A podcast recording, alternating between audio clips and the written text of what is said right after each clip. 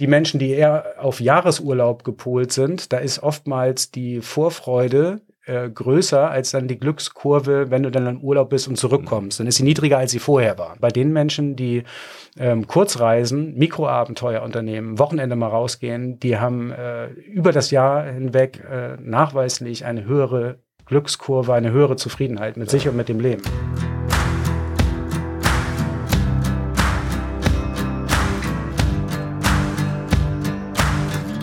Wie schön, dass ihr da seid. Herzlich willkommen zu einer neuen Folge von Frei Raus, dem Podcast für mehr Freiheit und Abenteuer in unserem Leben.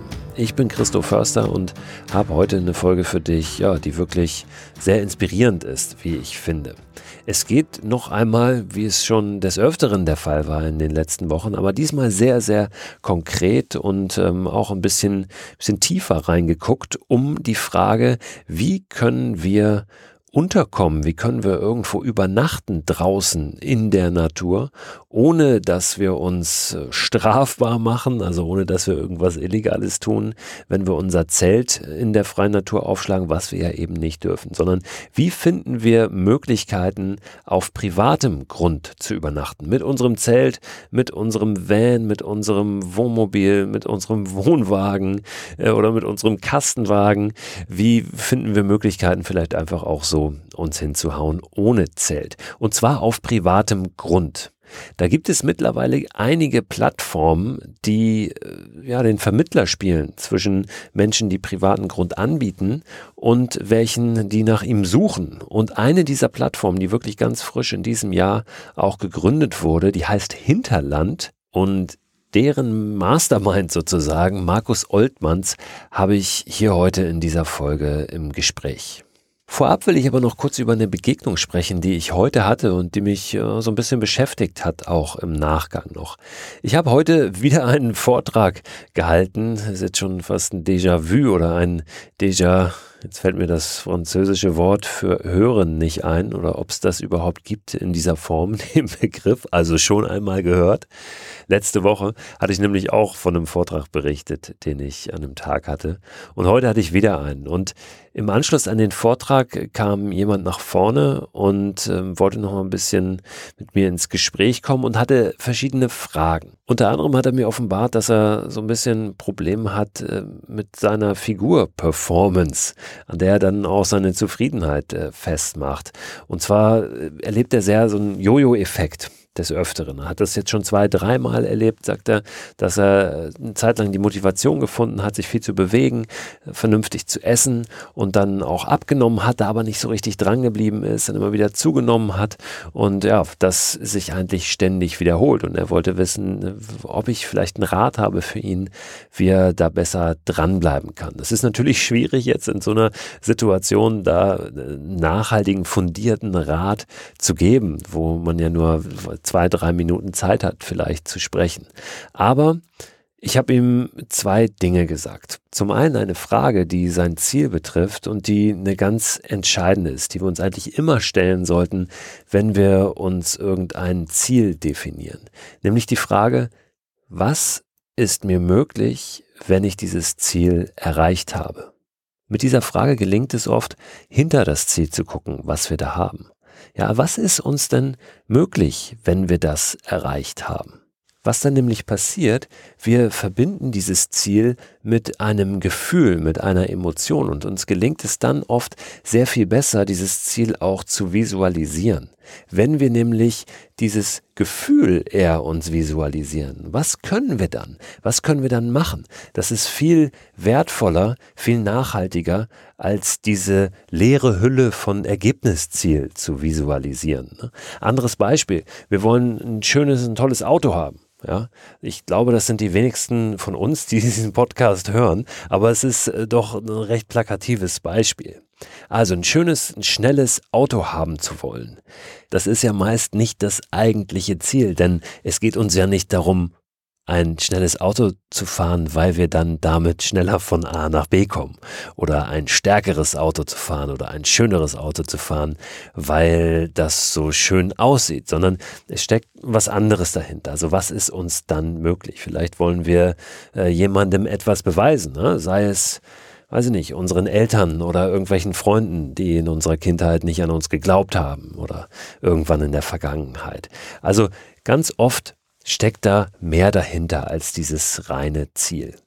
Und bei der Figur ist es zum Beispiel genauso. Darüber haben wir kurz gesprochen. Ich habe ihm auch gesagt, dass möglicherweise die Figur, hinter der er Herr ist, gar nicht seine beste Figur ist. Auch das ist eine Frage, die wir uns durchaus dann stellen sollten. Laufen wir irgendeinem Ideal hinterher oder ist diese Vorstellung, die wir da haben, wirklich die beste für uns. Ja, also beim Thema Figur ist das wirklich immer wieder auch äh, eine ganz entscheidende Frage. Was ist denn meine beste Figur?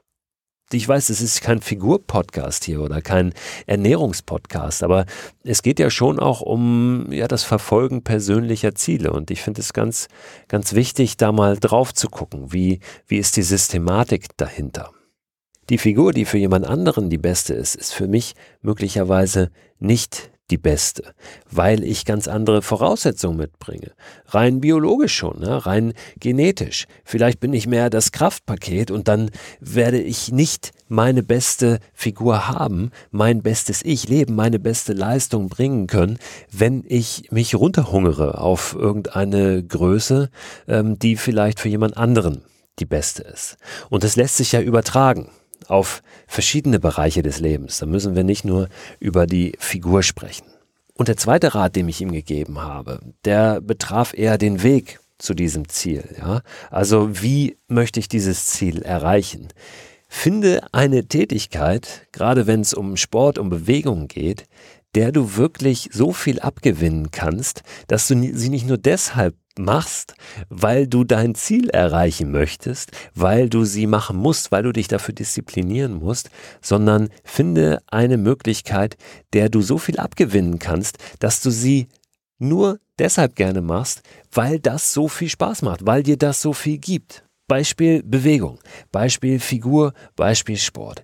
Ganz, ganz vieles erlebe ich immer wieder, denken, sie müssten jetzt laufen gehen, um abzunehmen weil Laufen der Fettkiller Nummer eins ist. Ich habe ja lange äh, bei der Zeitschrift Fit for Fun gearbeitet. Da habe ich das sicher auch in ein, zwei Geschichten äh, geschrieben mal und, und schreiben müssen. Da gibt es auch irgendwelche Studien. Ja, mit dem Laufen kann man ganz gut Fett verbrennen. Aber das heißt nicht, dass das mein Weg ist. Ich kenne so viele Menschen, denen macht das Laufen absolut keinen Spaß. Und die müssen sich immer wieder dazu disziplinieren, disziplinieren, disziplinieren weil sie glauben, das ist der Weg.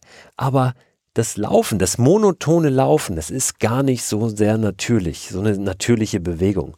Und das liegt schon in der Sache, dass das den meisten nicht Spaß macht. Ja, aber dann mach doch verdammt nochmal was anderes. Such einen Weg, der für dich der Weg ist, der dir viel gibt. Wir können auch beim Laufen bleiben. Also wer gerne läuft, sollte das bitte, bitte beibehalten. Ja, ich will jetzt gar nicht gegen das Laufen wettern. Aber dann auch bewusst drauf schauen, was gibt mir das? Ja, ähm, versuchen auch mit den Sinnen richtig wahrzunehmen. Wenn ich laufe, wie strömt die Luft durch meine Lungen? Wie riecht das? Ähm, ja, wie, wie ist das da draußen? Auch dort, wo ich lang laufe. Ja, laufe ich vielleicht im Wald? Was gibt mir das? Und ähm, darauf den Fokus zu legen und nicht so sehr ähm, auf die Funktion des Laufens. Ich muss das machen, also diesen Mittel zum Zweck ein bisschen mal wegschieben. Ich muss das machen, weil ich damit ein Ziel erreichen möchte. Denn wenn ich es irgendwann schaffe, dass ich das gerne mache, weil die Tätigkeit an sich mir etwas gibt, dann muss ich mich gar nicht mehr ständig äh, so sehr dazu motivieren und mir in den Hintern treten. Dann äh, läuft das fast von alleine. Aber wenn ich beim Laufen nichts derart finde, dann ja, mache ich doch verdammt nochmal was anderes. Ja, dann gehe ich Radfahren oder schwimmen oder whatever. Hauptsache, ich finde etwas, wo die Tätigkeit an sich mir was gibt und mich dann natürlich auch nach vorne bringt auf dem Weg zu meinem Ziel. Und das gilt es ganz bewusst immer wieder, sich auch anzuschauen und ähm, ja vor Augen zu führen, was das ist, warum das so viel Spaß macht beziehungsweise mir so viel gibt, auch wenn es nicht immer Spaß macht, eine Tätigkeit. Und natürlich ist es genauso, wenn wir zum Beispiel aufs Outdoor-Erleben gucken, auf die Aktivsportarten da draußen.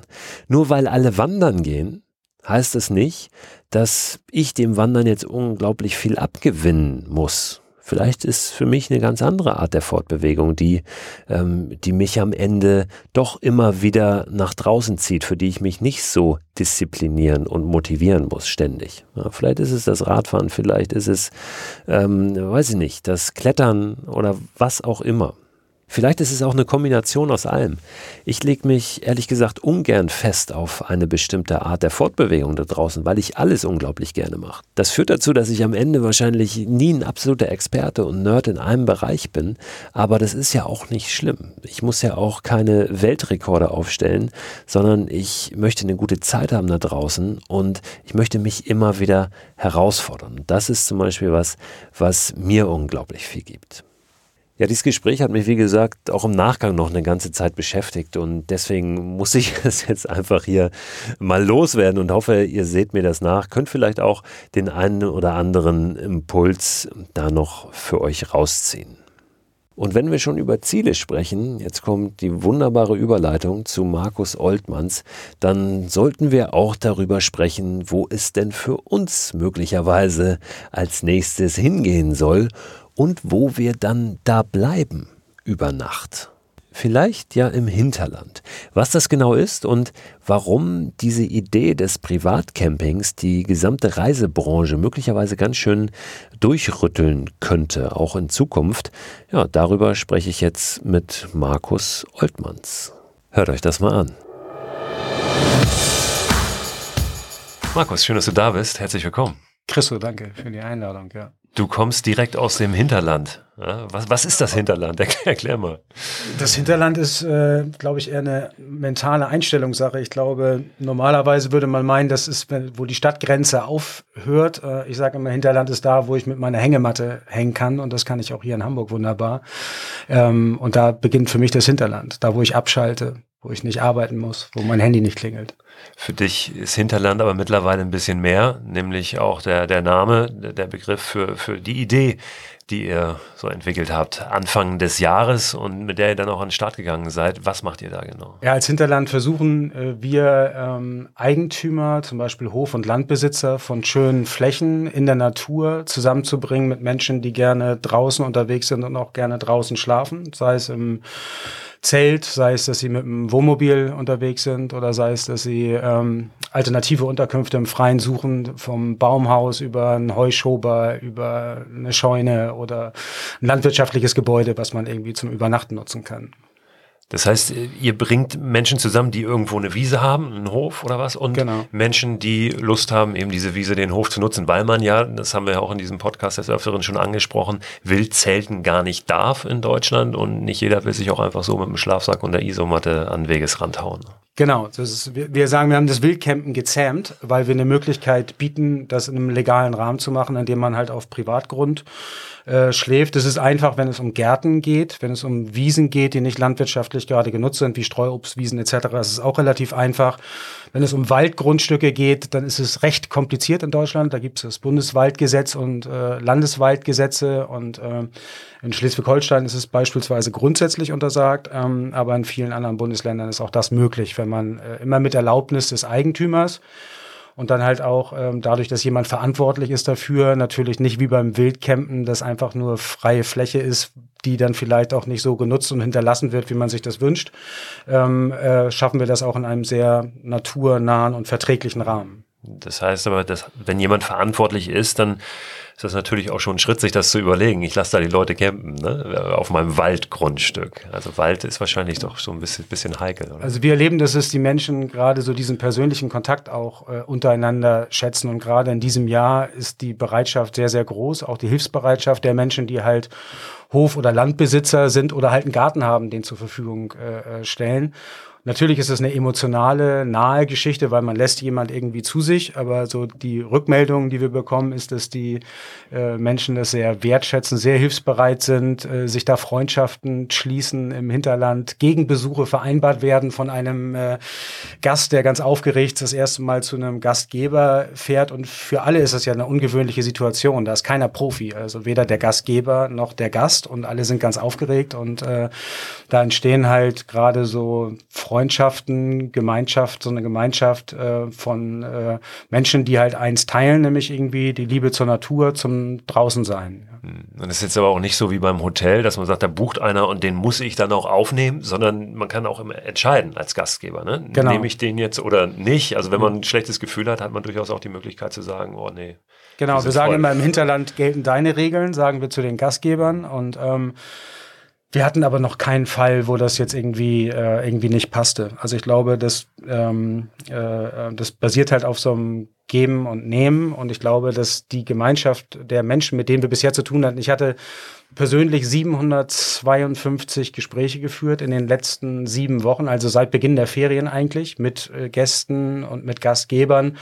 Und man stellt fest, dass ähm, einfach so die, die Situation, in der wir uns befinden, die nicht einfach ist für alle, dass die auch irgendwie so zusammenschmiedet. So und dass da eine große Offenheit gerade besteht. Hm. Jetzt hast du schon die Zahl 752 genannt. Wie lief denn der Sommer so? Der Sommer ist vorbei, also, langsam. Ich sage, wir haben den, äh, wir haben anderen den Sommer gerettet und unseren eigenen geopfert. Also weil wir halt technisch noch nicht so weit waren, dass man direkt online buchen und so weiter konnte, ähm, haben wir das, wir sind äh, zehn Freunde, die das machen, äh, in unserer eigenen Freizeit Tag und Nacht mit Menschen telefoniert und geguckt, dass wir die Leute irgendwo unterbekommen. Und ähm, das lief für uns hervorragend. Wir haben jetzt über 2000 Nächtigungen am Lagerfeuer im Hinterland ermöglicht. Da sind wir ganz stolz drauf. Ähm, und ähm, das war eine tolle Zeit. Also es war natürlich aber auch emotional ähm, auch eine aufreibende Zeit, weil viele Menschen, ähm, Familien, die auf ihren Jahresurlaub sich gefreut haben und sich einen Camper gemietet hatten beispielsweise und kriegen einen Tag vorher einen Anruf vom Campingplatz, dass man aufgrund von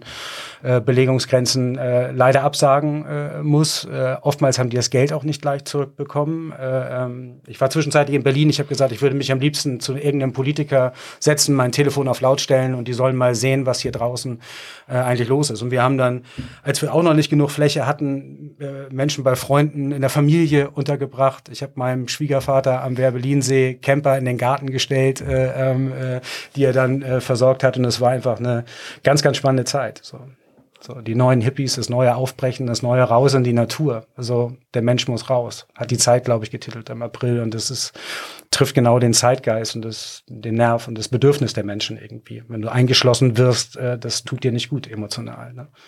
Das klingt nach viel Idealismus, ist sicherlich auch ein ganzer, ganzer Schwung dabei. Wie verdient ihr Geld damit? Also, wenn wir einmal über das Modell sprechen, also wie ist das, ähm, wer legt fest, was kostet so über eine Übernachtung? Womit verdient dann derjenige, der seinen Platz ja. zur Verfügung stellt, sein Geld, was muss derjenige, der den in Anspruch nimmt, bezahlen und was bleibt bei euch hängen? Also wir sind äh, äh, dreieinhalb Cent pro Stunde haben wir ausgerechnet, haben wir jetzt im Sommer verdient pro Person. Ähm, äh, wir sind ein Vermittlungsportal wie Airbnb, das heißt, wir bekommen eine Provision für die Vermittlungsleistung ähm, äh, und die liegt bei 15 Prozent. Äh, ähm, das klingt erstmal viel, ist es aber nicht, weil wir ja die ganze Zahlungsabwicklung etc. auch machen müssen und unsere Provision beinhaltet dann äh, auch noch ähm, Mehrwertsteuer. Das heißt, was bei uns hängen bleibt, ist nicht viel. Es war viel Idealismus. Ähm, ähm, wir sind auch erst nur gestartet und haben gesagt, unsere Mission heißt Sommer 2020 retten und äh, das tun wir mit unserer eigenen Zeit, mit unserem eigenen Herzblut.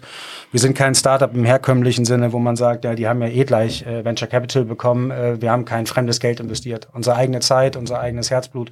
Da war viel Idealismus bei und wir sind jetzt gerade in der Phase, wo wir sagen, wie können wir uns aufstellen für nächstes Jahr.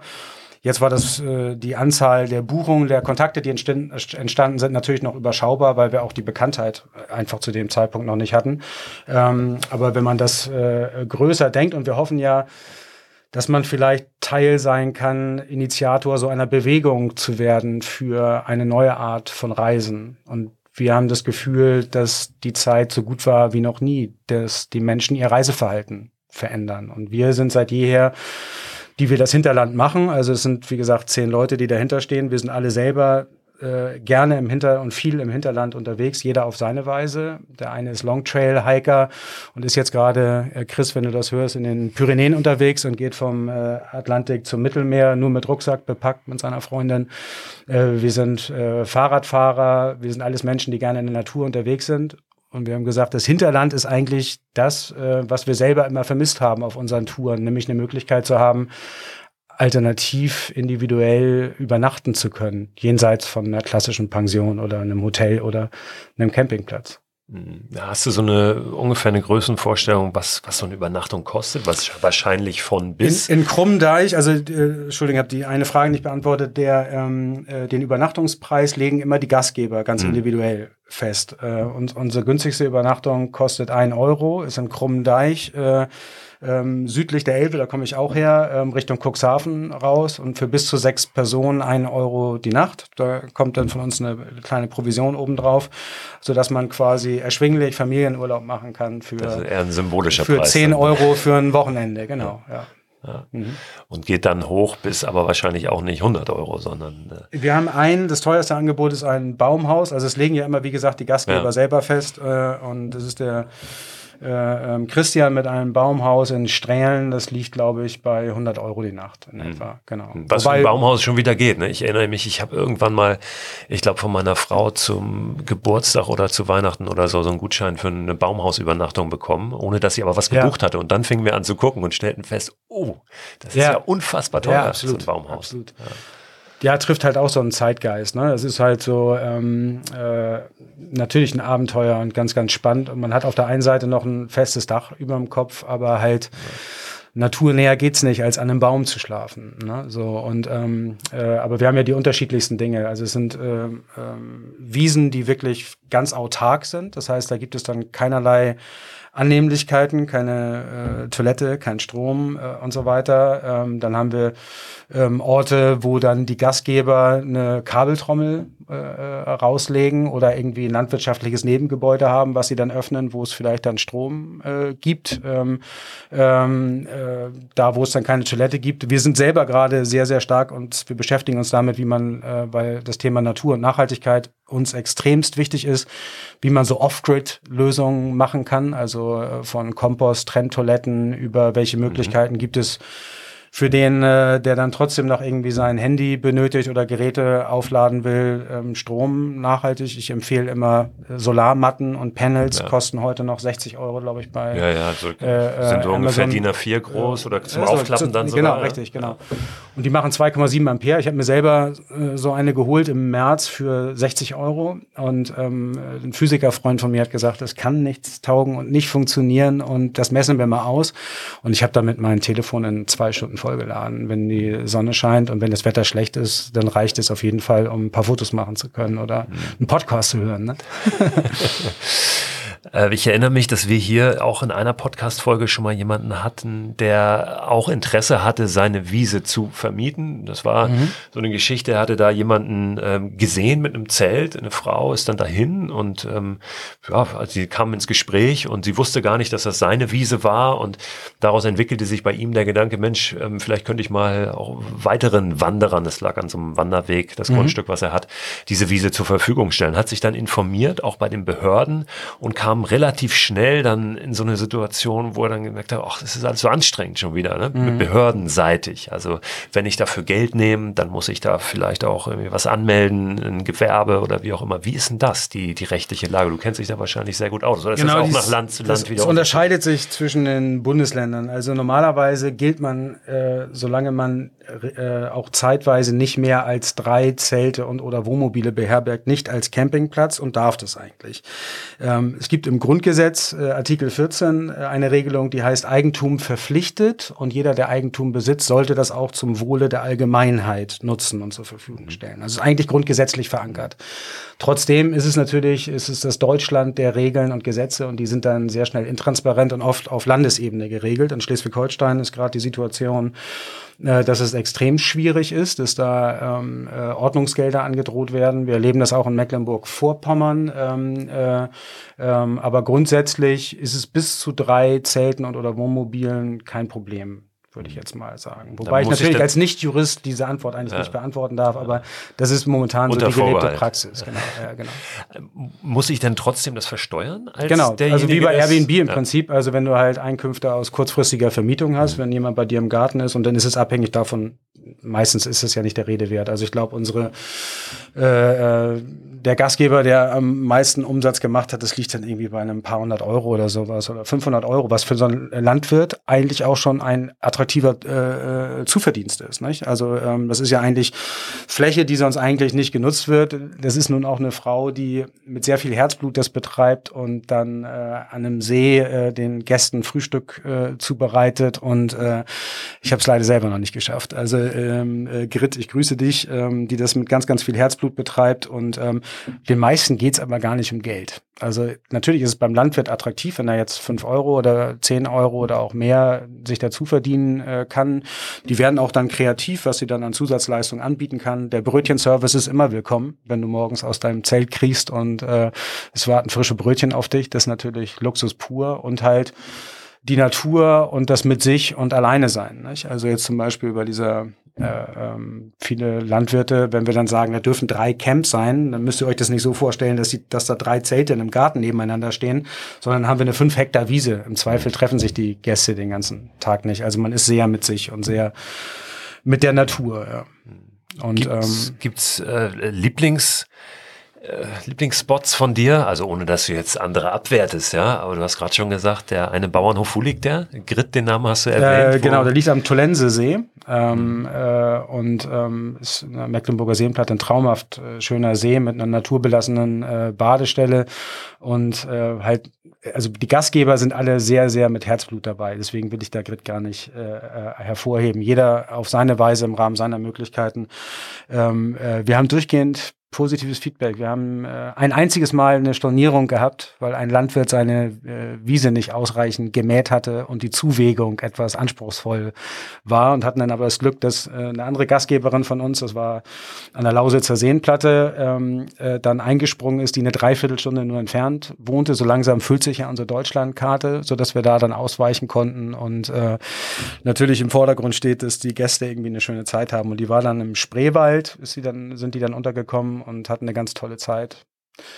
Was halt eine ganz interessante Erkenntnis ist, du sagst, was, was lernt man so da kennen, ist, dass die Menschen, die jetzt mit uns verreisen, ähm, äh, gar nicht ihren Jahresurlaub oder wie auch immer planen. Es sind wirklich passend zu deinem Thema wirklich Mikroabenteuer, oftmals Wochenende. Am Donnerstag gehen dann die, sehen wir auf der Website die Anfragen, die, die Buchungen hoch und dass viele Menschen gar nicht an einem Ort sein wollen, sondern äh, Roadtrips mit uns planen. Also ähm, äh, äh, Benny und Nadja sind zwei Gäste von uns, die haben, die halten den Rekord mit fünf Etappen, die die jetzt mit uns geplant haben. Die sind in Ulm losgefahren und wir haben dann mit denen quasi so einen Roadtrip geplant. Die wollten nirgendwo hin, die haben dann, die sagen dann, ach jetzt hätte ich gerne mal was, wo irgendwie Wasser in der Nähe ist oder wir würden gerne ein bisschen wandern gehen. Ähm, aber es geht irgendwie ums draußen und ums Unterwegssein und was erleben und gar nicht so dieser klassische äh, das Urlaubsverhalten, ich suche jetzt den Ort für die nächsten zwei Wochen. So. Also das ist halt irgendwie eine große Erkenntnis. Also die Menschen wollen raus und die wollen was erleben und die wollen auch gerne unterwegs sein und jeder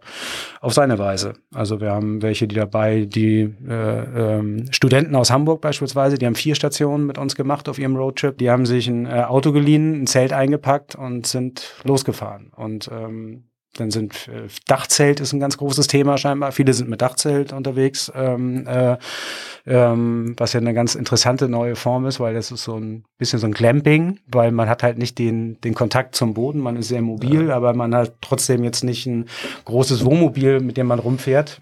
Total. Dachzelte sind restlos ausverkauft auch dieses Jahr. Ja. Ne? Boom total, ja, diese, diese Community. Ja, ja, wir haben uns irgendwann mal dagegen entschieden, weil wir haben auch einen äh, alten VW-Bus und haben gedacht, ein Dachzelt, nee, wir haben uns so ein altes ähm, kann, altes ist völliger Quatsch. Wir haben uns so ein, so ein australisches äh, Zelt gekauft, ähm, was so ein richtig schweres, riesiges Packmaß, zwei Meter lang. Ja. Das kommt dann oben zwar aufs ah, ja. Auto rauf, aber ähm, quasi nur ähm, dann neben die Dachbox und so. Und ähm, das hat den gleichen Mechanismus, aber ah, steht dann am Boden. Das ist auch so ein, nennt sich auch 30 Sekunden Zelt, baust du in 30 Sekunden auf, weil du so aufklappst sozusagen. Steht aber am Boden. Wir wollten uns dann doch irgendwie die Möglichkeit noch bewahren, das Zelt stehen zu lassen, um im Auto ja. noch mal irgendwo hinzufahren. Und so. Ne? Ja. Aber das Thema an sich ist natürlich äh, ja dieses Jahr äh, total ein Thema. Wie alles, was mit, mit draußen und ähm, genau. vor der Tür zu tun hat. Ja. Fahrräder alle ausverkauft, ja, ähm, sind absoluter, absoluter Wahnsinn. Wohnmobile, Wohnwagen. Genau.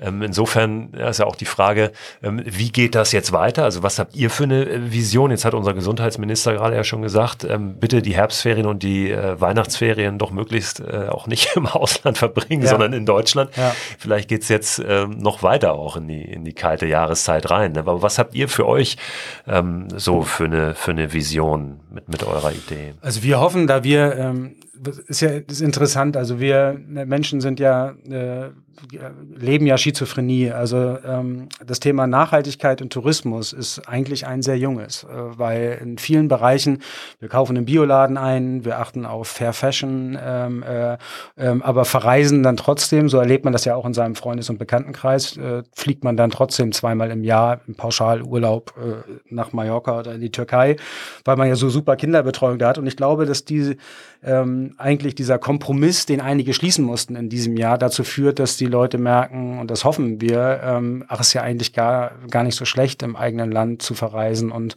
es muss nicht immer der Fernurlaub sein. Ich sage immer, kein Mensch braucht mehr Angeberziele. Also wir haben jeden Sonnenuntergang rund um die Welt in der Karibik, äh, Thailand und so weiter gesehen. Das hat sich ähm, ja schon fast gedreht. Das ist ja verpönt fast. Man traut sich ja, ja kaum noch was äh, auf ein Bild vom Flughafen irgendwo zu posten, ja, oder irgendwo aus der du weißt, Ferne. Wir, du weißt, wir kommen aus Hamburg und äh, ähm, wir sind hier unweit von der Dieselverbotszone und gleichzeitig beinahe vis-à-vis -vis vom äh, Altonaer Balkon. Und die Stadt feiert sich für eine Million Ankünfte von Kreuzfahrt-Touristen. Äh, äh, so und ähm, ich glaube, dass so dieses Zurück zur Natur gibt es ja eigentlich nicht. Es gibt vielleicht eine neue neue Form zurück zur Natur zu finden. Und ich glaube, das ist der Schlüssel. Ich bin selber Vater von zwei Kindern, ähm, dass ähm, wenn man sich in der Natur bewegt, auch ein anderes Bewusstsein für Natur und für Naturschutz entwickelt, auf eine ganz andere Art und Weise, als wenn man erlebt es ja, wir haben viele Freunde in Südtirol, wir lieben die Region, äh, wir sind da seit 15, äh, 20 Jahren regelmäßig, ähm, äh, wir fahren auch gerne mit dem Zug, also man muss nicht mit dem Flieger verreisen, wir waren jetzt dieses Jahr in Marseille,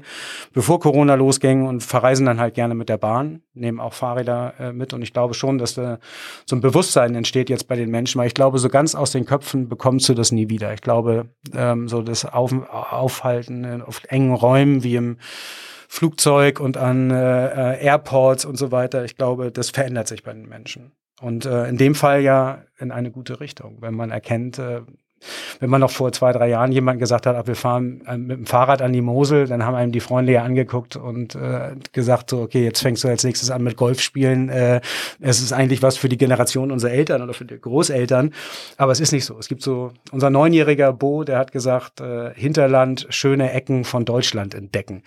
Der ist natürlich jetzt ein Sohn von äh, Eltern, die in der Kommunikationsbranche sind, aber genau darum geht es uns. Ja. Und wir glauben halt, was nochmal zum Thema der Vision. Ich glaube, ähm, für uns ist eins klar, wir sind ähm, selber alle sehr, sehr aktiv auch draußen. Es gibt ja einmal so dieses rekonvaleszente Momentum raus aus der Stadt. Und du hast eingangs gefragt, wo fängt denn für dich das Hinterland an? Das ist bei mir auch im Volkspark oder an der Elbe oder im Schanzenpark. Wenn ich da mit meiner ähm, Hängematte hänge und in die Baumwipfel gucke, dann kann ich irgendwie äh, abschalten. Ähm, und es beginnt aus meiner Sicht schon irgendwie an der Stadtgrenze. So und ähm, äh, die Vision geht dahin, dass ich glaube, das geht nicht nur um das Thema Übernachtung. Und da momentan ermöglichen wir den Menschen, dass sie nicht nur Tagestouren machen können, also morgens raus und abends zurück.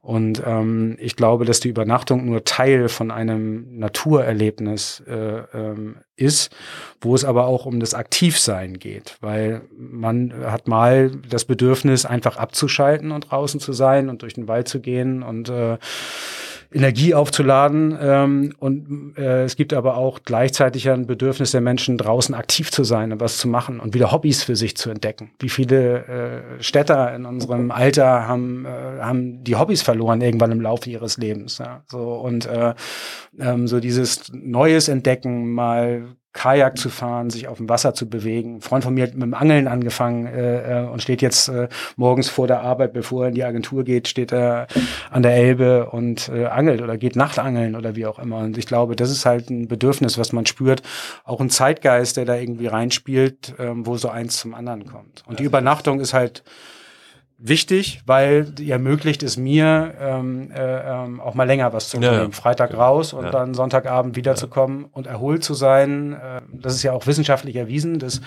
ähm, die Glückskurve bei den Menschen am höchsten ist, die kurzen Reisenunternehmen. Ich weiß nicht, das ist vielleicht nochmal auch äh, das genau das, was du was wir zuspielen, äh, äh, die, genau. Studie, ja. Und ähm, die Menschen, die eher auf Jahresurlaub gepolt sind, da ist oftmals die Vorfreude äh, größer als dann die Glückskurve, wenn du dann im Urlaub bist und zurückkommst. Dann ist sie niedriger, als sie vorher war. Ja.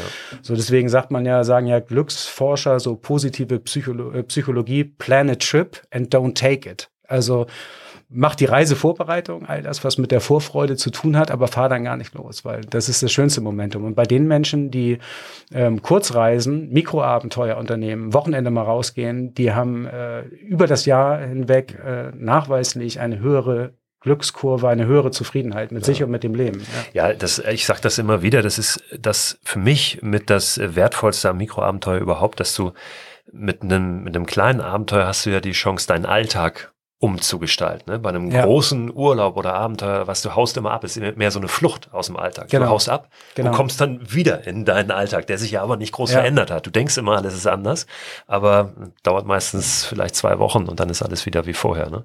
Ähm, aber mit diesen kleinen Abenteuern hast du wirklich die Chance, deinen Alltag genau. zu verändern. Und das ist es ja, das, was du auch eben gesagt hast, dass man sich das, eigentlich das, was gut ist oder was auch gut war in der Vergangenheit, einfach wiederholt. Ne? Dass man sagt, genau. ich, ich habe da eigentlich schöne Sachen erlebt, ich habe tolle Momente, tolle Erfahrungen gehabt.